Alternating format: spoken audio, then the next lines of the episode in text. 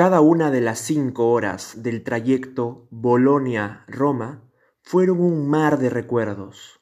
La lluvia intensa que golpeaba los vidrios del bus volvían mágicos los rompecabezas en la mente que me hacían revivir aquellos días en que fui el primer sudamericano en llegar a San Felice sul Panaro, conocer, tocar y observar la colección de álbumes, de cartas y figuritas más extensa en el mundo. El día en que Gianni Bellini me dejó comprobar lo que la prensa internacional replicaba a montones. La colección más importante del planeta tiene sello italiano. Aún no terminaba de asimilar mi visita a la Panini en Módena y ya me encontraba de nuevo camino a una nueva aventura, con bolsas amarillas en las manos y dentro una veintena de álbumes que recientemente había adquirido en la fábrica italiana, estaba en la estación del frente. Así, lo habíamos coordinado días antes. Gianni salía del trabajo y me fue a dar el alcance a su segunda casa, la editorial Modenesa. Ese sería el día en que vería por primera vez a Yanni, de quien me sabía de memoria su dirección sin siquiera haberlo conocido. Y es que aquellos primeros tímidos correos electrónicos con propuestas de intercambio se los dirigía a él. Año 2006, y el único medio viable que facilitaba el aumento de las colecciones era el correo electrónico. Mediante las cartas enviadas por Hotmail, la confianza a tope y un par de álbumes repetidos, se podían conseguir auténticas joyas europeas. Me seducía mucho la idea de que mi incipiente colección de apenas 19 álbumes podía ingresar a alguno internacional. Desde entonces, mis madrugadas pasaban buscando alguna persona que se interese por intercambiar álbumes con un niño disfrazado de adulto. Mis 16 años en realidad eran 26, pues aquella mentira piadosa me ayudaba a que más coleccionistas puedan interesarse en mis colecciones. ¿Quién se atrevería a hacer tratos con niños si entonces lo único que podías ver de la otra persona era su forma de escribir? En todas las páginas de intercambio había un apellido que se repetía siempre, Bellini, buscaba con fanatismo y locura unos álbumes publicados en Bolivia y Ecuador. Aquellos de la Copa Entel y del torneo ecuatoriano son hasta la fecha los más complicados de conseguir en toda la región. Me atreví a escribirle sin mucha expectativa. Se notaba que era un coleccionista de los poderosos, aquellos que con muchos años en el oficio tenían muchos galones por encima. Por lo tanto, son los que marcan la pauta en los intercambios. O les envías primero o no hay nada. Niño aún y con muchos temores y desconfianzas, nunca me atreví a realizarlo. A pesar que luego de varios intentos y respuestas positivas habíamos coordinado un buen trueque. La dificultad de encontrar una colección que le falte a Bellini era grande, pues lo tenía casi todo. Aquellos días y desde entonces, los periódicos deportivos peruanos eran los únicos que le daban a los coleccionistas una suerte de penicilina que les alivie las ansias de coleccionar algo. Esos productos fueron los caballitos de batalla que los peruanos usábamos en el mundo del coleccionismo internacional como moneda de cambio. Tardé mucho en entender el sistema de correos peruanos y eso frustró lo que pudo ser el primer intercambio con Yanni. Fue ese momento en que dejamos de escribirnos. Los años pasaron, mi colección fue creciendo, lo mismo que el número de coleccionistas en el Perú, y por lo tanto las oportunidades de intercambio aumentaron. Eso trajo de regreso a Yanni, a quien seguía muy de cerca, pues ese año lanzó por todo lo alto la muestra Azzurri in figurina, una historia mondiale, la primera vez que una parte de su colección dejaba su casa para ser exhibida a miles de personas en Módena. Su exhibición contaba con un patrocinador envidiable, la propia Panini. En ese momento no existían conteos que acercaran al mundo el número de colecciones que Gianni poseía. Sin embargo, yo sabía que la historia pronto gritaría su nombre. Sudáfrica 2010 rompía fuegos y junto al Mundial también los álbumes en Perú no se hicieron esperar. Además del icónico coleccionable de Navarrete, aparecieron ediciones locales que atraían a propios y extraños. El gusto por los álbumes independientes fue la primera gran coincidencia con Bellini. Él, al tenerlo casi todo en su colección, ya no tenía más cosas por agregar. Así que los álbumes no oficiales, regionales, truchos o piratas, era la dosis perfecta a la enfermedad incurable del coleccionismo. Era la segunda oportunidad que tenía para entablar un contacto con Gianni y empezar una serie de intercambios que ayuden a repotenciar mi colección. Ese primer intercambio significó la apertura de mi colección al mundo. Recuerdo que junto a los álbumes que intercambiamos me llegó un recuerdo particular. El libro que Panini le obsequió con un resumen de su exposición. Ahí estaban retratados las portadas y las páginas de la selección italiana en distintos álbumes publicados en el globo. Entre los álbumes muy raros lucían orgullosos las ediciones de Navarrete de diferentes copas del mundo. Gianni, quien recibe más de 100 correos por semana, tenía uno mío cada cierto tiempo. Cada Copa América o Mundial le recordaba que la edición peruana la teníamos que intercambiar. Ambos seguíamos las repercusiones del otro, pues teníamos muchas cosas en común. Somos de los coleccionistas que no guardamos nada, que abrimos las puertas de la casa y enseñamos al mundo lo raro y variado de una colección, pues la intención de hacer crecer esta pasión es la que nos mueve a masificar el arte del coleccionismo. Recuerdo con nostalgia la vez en que Gianni, enterado de la serie de exposiciones que realizamos con el museo en distintas partes de Lima y Sudamérica, me dijo que lo hecho en Perú y la región era un suceso muy importante, algo loable y envidiable, pues en Europa eso no sería posible. Respondí enseguida que para mí el real suceso sería poder junto a él lograr una exposición en alguna parte del mundo Sería un sueño, puntualizó. El sueño era mío y él lo compartía. Supe entonces que si alguna vez pisaba Europa, Módena estaría sin lugar a dudas en el mapa de visitas. Lo que no imaginé, es cierto, es que ese día llegaría tan pronto. Estacionó su auto, bajó a saludar y abrió los brazos. Los abrió como celebrando un gol. El coleccionismo tiene esas cosas inexplicables que cortan las fronteras y convierten al coleccionista del otro lado en un miembro de tu familia. Nunca lo has visto en persona, pero hay cariño. Nunca has compartido momentos juntos, pero hay la necesidad de hacer que durante su estadía en tu tierra no le falte nada. No han hablado en mucho tiempo, pero es como si hubieran charlado el día anterior. No se explica cómo un hobby, transformado en pasión, puede unir a la gente a ese punto, a ese nivel. Me llevó de regreso al hotel en la vía Emilia Est y me propuso al día siguiente, sábado, pasar por mí y llevarme a ver su colección. Para los amantes del fútbol y los colecciones, eso era casi como ser convocado para jugar el Mundial. ¿Piensan lo mismo? Módena, tierra natural de los lujosos Ferrari, no solo alberga la fábrica de figuritas más importante del mundo, sino también, como consecuencia, al coleccionista más grande del planeta.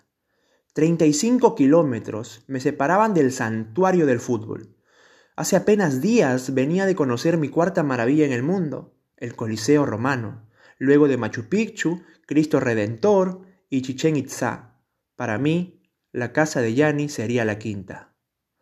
Hace poco, History Channel, el mundialmente conocido canal de televisión, había puesto sus cámaras en su casa y dado a su colección el rótulo que correspondía, dejarla en la historia moderna para siempre. Mientras el auto de Gianni recorría los 35 kilómetros del camino a San Felice sul Panaro, su hogar, los campos de uva decoraban la escena de la película interna que estaba viviendo. Me dijo que no solo llegó History, también canales europeos, asiáticos, periódicos italianos y distintas cadenas de televisión, una más importante que otra. Le recordé el video en que una cadena estadounidense, en su búsqueda por hallar la colección más completa del mundo, llegó hacia él. O cuando en una entrevista le preguntaron ¿a quién salvaría en un eventual incendio en su casa? Y respondió entre risas y sin titubeos. Por supuesto que mis álbumes. Mi familia tiene piernas y pueden correr. Respuesta hilarante que solo los coleccionistas entenderíamos. El idioma es importante. ni no habla inglés, pero entiende el español. Sin embargo, hay un lenguaje que los coleccionistas entendemos, y muy bien, el fútbol. De esa manera, no se hizo complicado nuestros diálogos, y las conversaciones que entablamos fluyeron sutilmente. Poco a poco nos acercábamos a su casa, y pensaba ¿Cómo era posible que ese bello lugar lleno de bosques y hectáreas productoras de los vinos lambruscos más ricos del mundo casi desaparecen del mapa en un fuerte terremoto de 6 grados en la escala Richter el 20 de mayo del 2012? De hecho, la casa de Gianni lo sufrió. Felizmente, su colección no pasó percances, aunque por precaución, él y su familia tuvieron que pasar días de tensión en una cabaña a pocos metros de su vivienda, pues las réplicas no se hacían esperar. Bellini me contaba esos tensos momentos que recuerdo bien, ya que la noticia llegó hasta el Perú, y entonces miles de correos, incluyendo los míos, le fueron enviados preguntando cómo se encontraba luego del siniestro. Pero esos son días pasados, lo de hoy se traducen a momentos tan felices como cuando llega el cartero con seis o siete sobres de distintos tamaños con remitentes de Serbia, Israel, Brasil, Inglaterra o Costa Rica. Me cuenta Yanni que el cartero ya ni corrobora su dirección, pues sabe de memoria que los paquetes internacionales solo pueden ir a una parte, su casa. Llegamos en una hora y tenía enfrente la imagen materializada de su casa, que la había visto varias veces en programas de Internet a raíz de las entrevistas que le hicieron durante el Mundial. A propósito de esto, le pregunté si igual que el éxito de sus exposiciones en Sudáfrica 2010 y Brasil 2014, también había hecho alguna para Rusia 2018. Me contó que luego del empate de Italia con Suecia y su posterior eliminación del Mundial, al que siempre iba desde Suecia 58, no le volvieron a responder llamadas y las tres exposiciones que hasta el momento tenía concretadas se cayeron como las lágrimas de Gianluigi Buffon.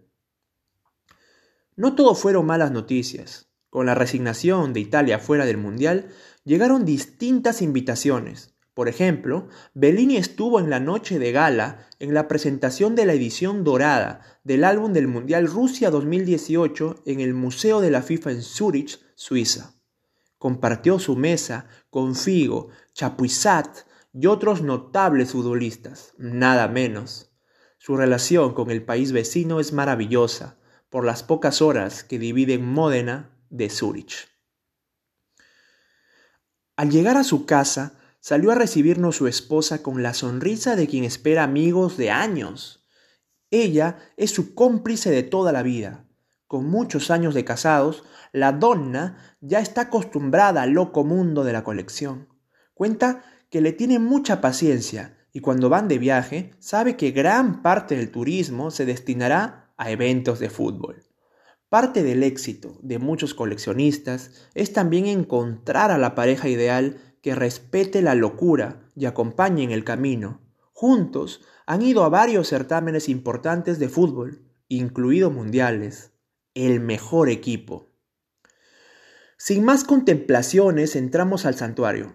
La impresión al primer vistazo fue tremenda. Decorada como una oficina, se respira fútbol en cada uno de los rincones. En los laterales, las portadas de periódicos históricos le daban el estilo vintage que una habitación así requería. Y no es historia moderna. Los diarios convertidos en cuadros eran incunables. Me llamó la atención un glorioso Pelé levantando la Copa del Mundo en México luego del 4 a 1 a Italia. En perfecto estado de conservación se encontraban periódicos de los años 40 y 50, todos con gestas heroicas de la Azzurra al frente de la épica foto de Canavaro con el trofeo del fútbol más codiciado del planeta. Se lucían allí junto a entradas a mundiales y eurocopas y sobres abiertos de diferentes colecciones en el mundo adheridos a madera con chinches. Abajo, con el dorsal 10, resplandecía la playera azul con el apellido Bellini. Esta me la regaló Bufón, me dijo al notar mi sorpresa. Atrás mío, una vitrina explotaba de revistas. Le pregunté qué eran. Para asombro mío me dijo, todas las ediciones del Guerín Esportivo, desde 1912. Increíble. Además de la barbaridad de álbumes y tarjetas de fútbol, también acopló una colección completa de la revista deportiva italiana más famosa de todos los tiempos. El tour por el santuario Bellini no podía empezar mejor. Al centro, como debía ser, destacaban más de 600.000 cromos y tarjetas sin pegar, y en la parte de atrás toda una montaña de álbumes vacíos. No me imaginé todo el trabajo que genera pegar esos álbumes de fútbol, Consulté a Yanni si él prefería entonces coleccionar los álbumes así, sin pegar ninguna figurita. Pero ese no era el motivo. La falta de tiempo hacía que Bellini no pueda terminar nunca de adherir los stickers en sus álbumes. De hecho, que él ama sentarse y pegar los rostros de los miles de futbolistas en los álbumes de todo el planeta. Pero tiempo, eso no había. Podrían pasar 5, 10, 20 años, incluso toda la vida, y Yanni ni aún así terminaría de pegarlos. Una pasión desbordante. En el piso, sobres de todos los tamaños con sellos postales europeos, asiáticos y sudamericanos. Esto me llegó de Rusia, este otro de Israel y este pequeñito de Brasil. Mencionó solo a los tres primeros. Más abajo, mis ojos rebuscaron y descubrieron muchos más paquetes con joyas de colección aún sin ver la luz. El tiempo pasó sin darme cuenta y ya tenía una idea cercana de la vasta colección Bellini. Mi gusto particular siempre es por los álbumes y colecciones publicadas no por editoriales, sino por distintas marcas, ya que así fue el origen y esencia de las colecciones, en caramelos, chicles, chocolates y un sinfín de productos golosinarios. Yanni sin saber esta preferencia, me sacó una colección de chetos de la Liga de Brasil de hace unos años, unas tarjetas verdes de material grueso con los mejores jugadores del Brasileirao. También un álbum de chicles, My Globes, con las estrellas de Argentina y figuras de Rusia 2018. Una joya que solo había visto en canales de YouTube y que me lo tenía guardado mi amigo argentino Diego Korn para mi próxima visita a Buenos Aires. ¿Puedo quedarme aquí todo el día? vacilé en mi mente. Pero ese día ni las próximas noches me alcanzan para revisar todos los ejemplares. ¿Cómo podía hacerlo si ni el propio dueño siquiera lo ha imaginado? ni llegó al nivel de saber cuántas colecciones tiene y cuáles son los pocos álbumes que le falta. Pero si quisiera, no podría revisar un año en específico ya que en su mayoría las colecciones de cada torneo de países o de cada liga las tiene sin pegar, distribuidos y protegidos a una temperatura especial. Son trofeos que se exhiben para ser visto de lejos. Los álbumes antiguos los tenía bien seguros en estantes lejos de cualquier rayo solar. En esa categoría está el Santo Grial, México 70 Panini el álbum que vale más de 20 mil soles. Lo manipulo con guantes y solamente para llevarlo a alguna exhibición, reconoció. Mi oportunidad de ver esa joya frente a frente tendría que esperar. Ven por aquí y verás un secreto que pocos conocen, agregó para consolarme. Nos dirigimos hacia otra habitación contigua al comedor y me señaló una clásica mesa redonda con gesto de misterio. ¿Y esto? pregunté sorprendido. Cual truco de magia, tomó el mantel que cubría la mesa y lo jaló de sopetón. Se descubrió entonces las planchas sin cortar de todos los mundiales de fútbol Panini, al menos de Francia 98 a la actualidad. Veinte años y seis mundiales al ojo, y todos completos, salidos de fábrica, inclusive las hologramas, y sin recortar. Si él quería, los podría poner en un marco y decorar todas las paredes de su casa. Nunca había visto eso en ninguna parte ni ciudad del mundo. Un conejo de la galera. Merendamos con su esposa y de regreso a casa al día siguiente, y muy temprano, había que emprender el retorno a Roma para no perder el vuelo a Madrid. Parqueó en el hotel, me abrazó, sacó un lambrusco de su auto y me lo obsequió. Antes de irme le dije, disfrutaré este vino, pero al año siguiente brindaremos otra vez. La lluvia terminó de lavar los cristales de la ventana del bus cuando un cartel realmente gigante nos anunció la llegada a la capital. ¿Podría Gianni llenar ese cartel con todas las figuritas de su colección? Me cuestioné. Ya sé, el próximo año se lo pregunto. Sonreí.